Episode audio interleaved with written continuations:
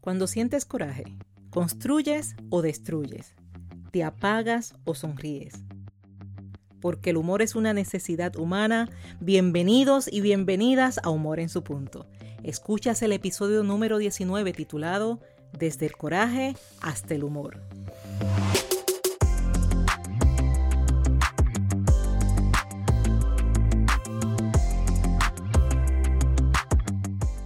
Gracias una vez más por escuchar Humor en su punto, donde ganas conocimientos y estrategias para trabajar en tu progreso personal y profesional, utilizando el humor como punto clave de tu transformación. Humor en su punto llega a ti cada miércoles y ya tú sabes cómo funciona. Al despertar, tomas tu celular y en efecto, el episodio de la semana estará listo para ser escuchado, en el momento en que mejor te convenga, sea mientras te preparas, camino a tus actividades, en la tranquilidad de tu hogar, en fin, donde quieras y cuando quieras. Te habla Esther Quintero, doctora en psicología clínica, conferencista transformacional centrada en el humor terapéutico y por supuesto, la feliz autora del libro Captura el Enfoque. Si deseas conocer más información, te invito a visitar mi página web esterquintero.com y también te invito a conectar conmigo a través de las principales redes sociales. Asimismo, puedes escribirme un correo electrónico a draesterquintero.gmail.com y decirme qué tema te interesa que trabaje para ti. Tú dime el tema que yo lo transformo desde el humor. Y mientras eso sucede, a ti que estás interesado o interesada en desaprender, aprender y emprender, es ahora, cuando con mente alerta y receptiva, hablamos desde el coraje hasta el humor. Comencemos desde el coraje.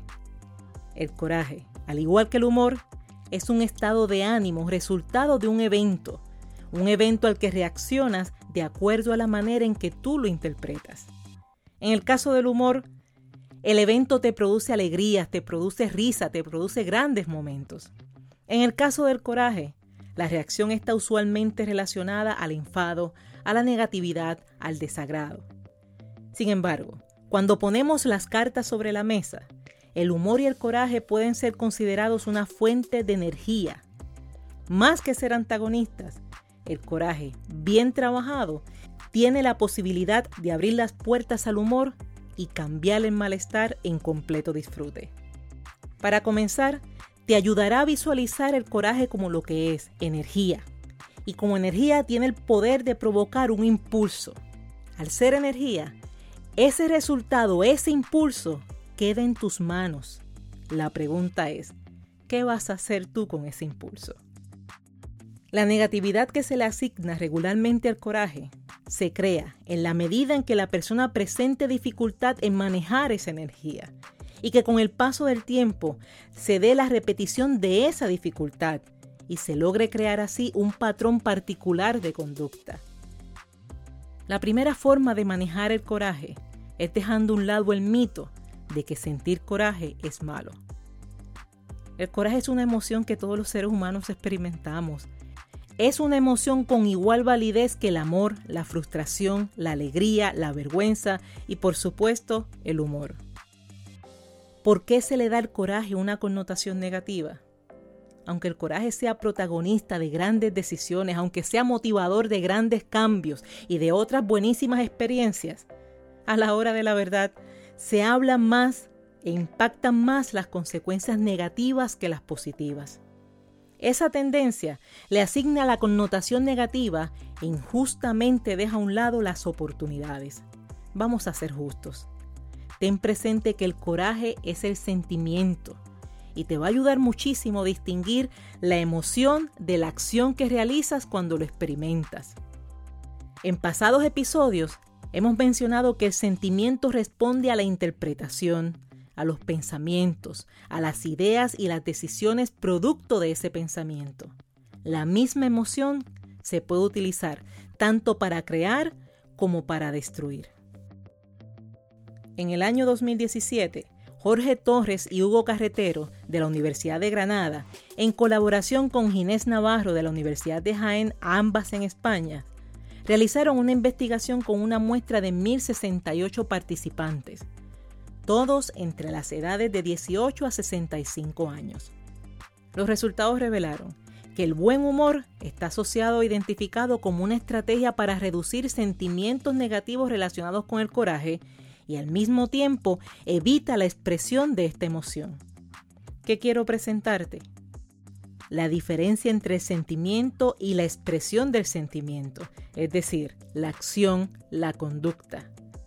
La diferencia entre lo que sientes y lo que finalmente haces. El sentimiento no es negativo, sin embargo, la conducta que realizas bajo ese coraje sí puede ser tanto positiva como negativa.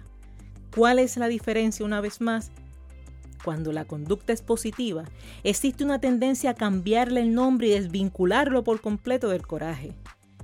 Puedes escuchar frases como es que tuvo las agallas, es que tuvo la fuerza, es que tuvo la determinación. Sin embargo, cuando la conducta es negativa, se adopta el nombre de la emoción y hasta se le añade cierta tonalidad al decir es que le dio un coraje. Y recordando que el coraje es energía, con coraje puedes romper, puedes gritar, puedes insultar, puedes ofender, pero con esa misma energía, con ese mismo coraje, Puedes decidir atreverte, puedes decidir atender lo que es realmente importante y puedes ponerle un alto a eso que hasta hoy te está haciendo daño, eso que te apaga la sonrisa y te desconecta de tu buen humor.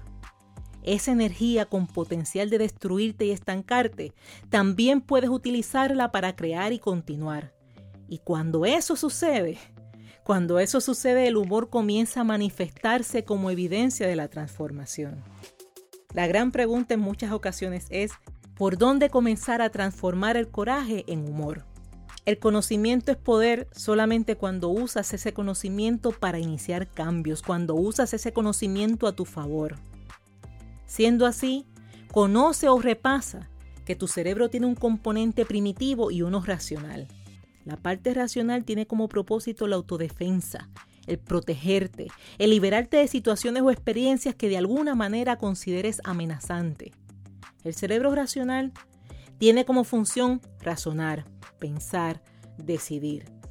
A mayor emoción que se le asigne una experiencia, existe la tendencia a trabajar con el área primitiva en lugar de utilizar la razón, es decir, existe la tendencia a defenderte en lugar de pensar. Reconociendo esa tendencia y la labor de cada área, cuando sientas esa emoción, recuerda que existe un lado primitivo que necesita ser canalizado. Identifica formas de canalizar esa energía y transfórmala en un producto de tu razón. Vence el estilo primitivo y desarrolla la inteligencia emocional. Al considerar aquello por lo que te sientes amenazado, puedes utilizar esa energía con el fin de atender y resolver esa situación, en lugar de continuar experimentando el mismo evento una y otra vez. En muchas ocasiones es justo esa sensación de malestar la que te facilita el impulso de lograr un cambio. Incluso ten presente que experimentar calma puede llevarte a descansar dejando sin solución ese evento, que al repetirse puede provocar en ti frustración, exacto, una vez más. ¿Qué te digo? Que hay temas en los que te ayuda a sentir ese coraje, ese coraje que te anima a moverte, ese coraje que te recuerda eso que ya no quieres hacer o ese lugar donde definitivamente ya no quieres estar. En ocasiones será ese mismo coraje el que te llevará a tomar las acciones necesarias para finalizar con aquello que hasta hoy te está robando tu sonrisa y te está apagando tu buen humor. Cuando el coraje se convierte en motor para lograr aquello que hasta hoy no has podido lograr desde la calma, todo aquello que produce bien, tanto para ti como para otros, ¿sabes qué? Bienvenido sea. Por otra parte, cuando el sentimiento sea tan fuerte que existe la posibilidad de realizar una conducta destructiva en lugar de una productiva, considera también el humor como un amortiguador. La Asociación Americana de Psicología presenta el humor como estrategia para controlar el coraje al lograr una perspectiva más equilibrada de las situaciones. Sugieren, y cito, no intente simplemente reírse de sus problemas. En cambio, use el humor para ayudarse a enfrentarlos de manera más constructiva. Segundo, no dé lugar al humor cruel, a ese humor sarcástico. Esa es otra forma de agresión que tampoco es saludable. Por otra parte, Judy Carter, autora, coach y conferenciante, expone en el portal Psychology Today que transformar un problema con humor te convierte en un ganador en lugar de convertirte en una víctima.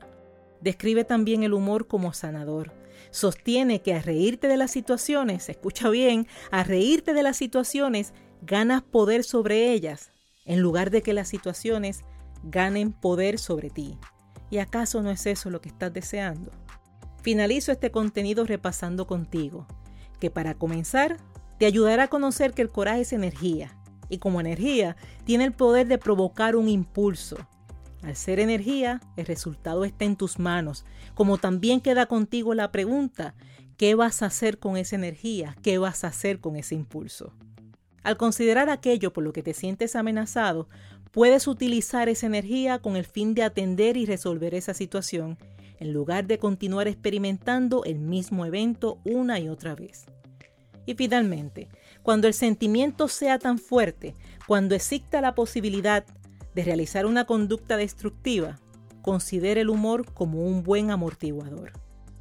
Este ha sido el episodio 19 de Humor en su punto.